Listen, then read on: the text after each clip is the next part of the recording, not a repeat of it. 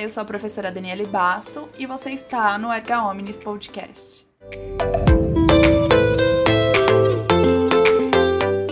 No episódio 4 da temporada de Direito e Processo do Trabalho, falaremos sobre grupo econômico. Bora lá? E aí, pessoal, como vocês estão? Todos bem? Espero que sim. No episódio anterior, vamos ver se vocês se lembram, eu comentei sobre o artigo 2 falei sobre o conceito de empregador. E aí, nesse momento, eu comentei com vocês que o parágrafo 2 e o parágrafo 3 eles tratam da questão de grupo econômico. Mas lá naquela oportunidade, eu não abordei esse tema por entender que ele carece de uma atenção especial. Lembram disso? Então, no episódio de hoje, eu vou cumprir com o que eu prometi e falarei com vocês exatamente sobre isso, sobre grupo econômico. Bora trabalhar, né? Vamos lá.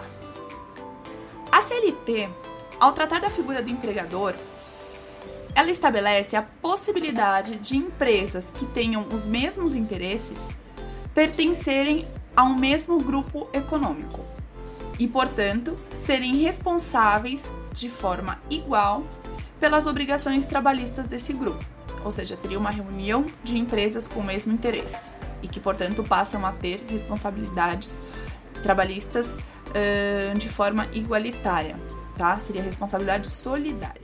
A lei prevê que o grupo econômico é formado pela reunião de duas ou mais empresas, cada uma com a sua personalidade jurídica, que estejam sob a mesma administração, controle ou direção.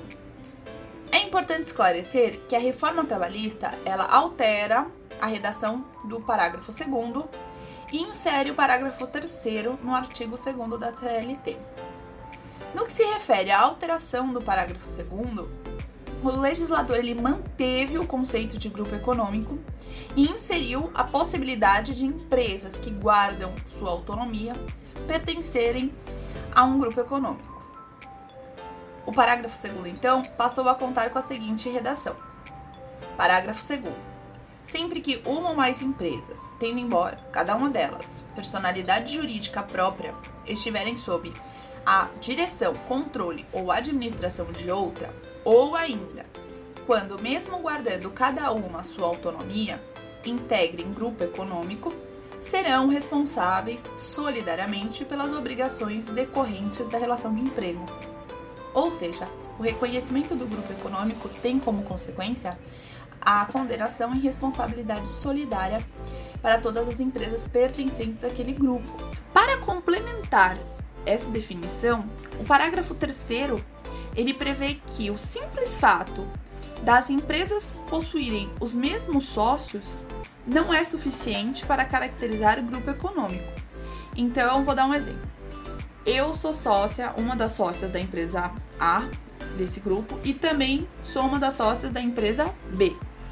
A pessoa que vai alegar a existência do grupo econômico, ela não pode simplesmente falar: "Ah, a empresa A e a empresa B formam um grupo econômico porque a Daniele ela é sócia das duas empresas". Não, essa alegação não é suficiente, tá? Porque não significa que uh, os mesmos sócios caracterizem um grupo econômico é necessário que seja comprovado o interesse comum das empresas, ou seja, a atuação conjunta delas. E pouco importa qual é o objeto social de cada uma delas. Não importa, elas não precisam ter o mesmo objeto social. O que elas precisam ter é interesse em comum e uma atuação conjunta. Isso que precisa ficar comprovado para que seja caracterizado um grupo econômico. E então o parágrafo terceiro ele conta com a seguinte redação: Não caracteriza grupo econômico a mera identidade de sócios, sendo necessária para a configuração do grupo a demonstração do interesse integrado, a efetiva comunhão de interesses e a atuação conjunta das empresas dele integrantes, que foi exatamente o que eu expliquei para vocês agora há pouco, tá? Então, com base Nesse parágrafo e em tudo que eu comentei com vocês aqui, é possível verificar que o grupo econômico ele vai ser caracterizado pela existência de hierarquia ou coordenação entre as empresas. O que isso significa? Precisa ficar demonstrada a existência de hierarquia entre as empresas, ou seja, uma empresa controla as demais. Ou você tem uma pessoa física ou jurídica, um terceiro, que controla todas as empresas. Ou ainda, se não for esse caso, que seja comprovada a existência de coordenação. Como que caracteriza essa coordenação? No caso da coordenação, não tem nenhum controle entre as empresas, não existe esse controle.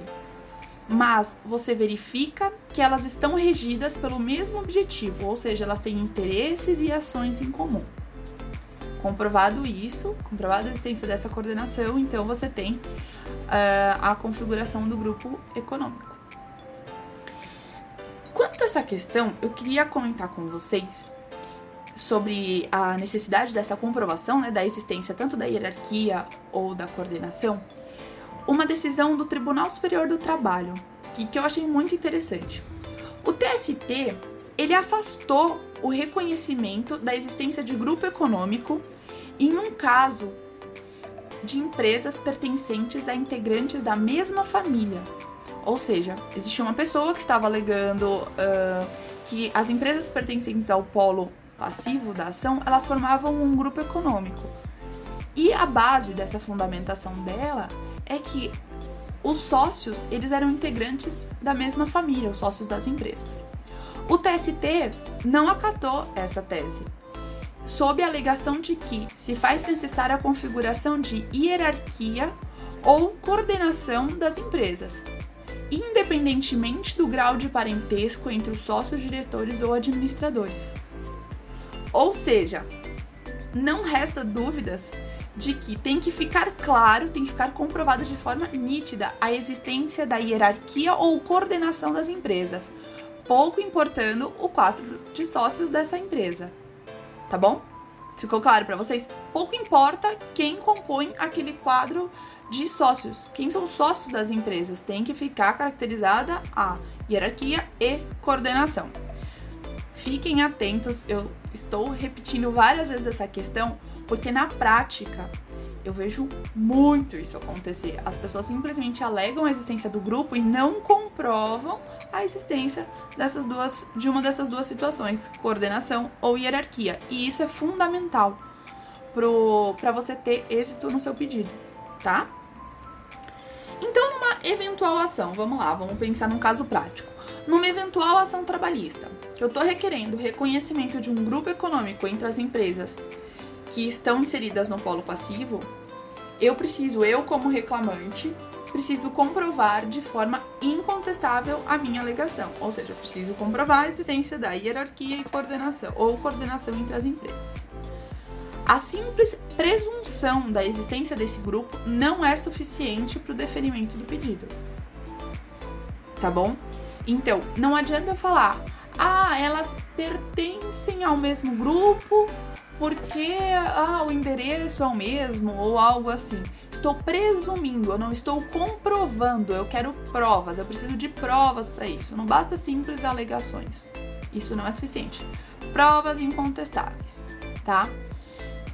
E outra coisa, presta atenção, pessoal, vamos lá. O que eu tô falando para vocês é uma regra, tá? Então, em regra, quem tem o dever de comprovar a alegação é o autor, é o reclamante. Isso porque está estabelecido no artigo 818, inciso 1 da CLT. Tal previsão. Mas nada impede que esse ônus da prova ele seja invertido. Tá? Se o juiz entender necessário, ele vai inverter esse ônus da prova e aí, nessa hipótese, caberão às empresas pertencentes àquele polo passivo comprovarem a inexistência do grupo econômico, ou seja, a inexistência de hierarquia e coordenação entre elas. Combinado? Então, ponto 1. Um, quando eu for uh, ingressar com uma ação trabalhista em que uma das teses seja questão de grupo econômico, o que eu preciso fazer? Comprovar de forma incontestável a existência de hierarquia ou coordenação entre as empresas. Tá? E o ponto 2, lembrar que o ônus da prova, em regra, é de quem alega. Então, eu tenho que ter provas sobre isso. Mas, nada impede que esse ônus seja invertido durante o deslinde ali da, da ação, caso o juiz entenda necessário. tá bom? E aí vocês vão poder me questionar. Tá legal, já tô entendendo tudo, já tô super por dentro do que tá acontecendo e do que eu preciso comprovar para ter o reconhecimento do grupo econômico. Mas e aí, eu consigo reconhecimento. E o que isso vai significar para o meu processo? Como que isso vai implicar? O que isso vai implicar, né, no meu processo? Como que isso vai me ajudar ou não? E a resposta que eu tenho para dar para vocês é bem simples. Uma vez que ficou reconhecida a existência de grupo econômico, vocês conseguiram isso? Todas as outras empresas pertencentes àquele polo, ou seja, todas as empresas que estão ali como res da ação, todas elas, elas serão condenadas de forma solidária, ou seja, a responsabilidade delas será solidária pelas obrigações trabalhistas daquele processo. Que significa dizer que, no momento da execução, todas as empresas serão acionadas da mesma forma para o pagamento daquela, do crédito daquela ação. O autor, então, ele não precisa respeitar qualquer ordem no momento da execução das empresas, como ocorreria se fosse o reconhecimento de uma responsabilidade subsidiária entre as RES.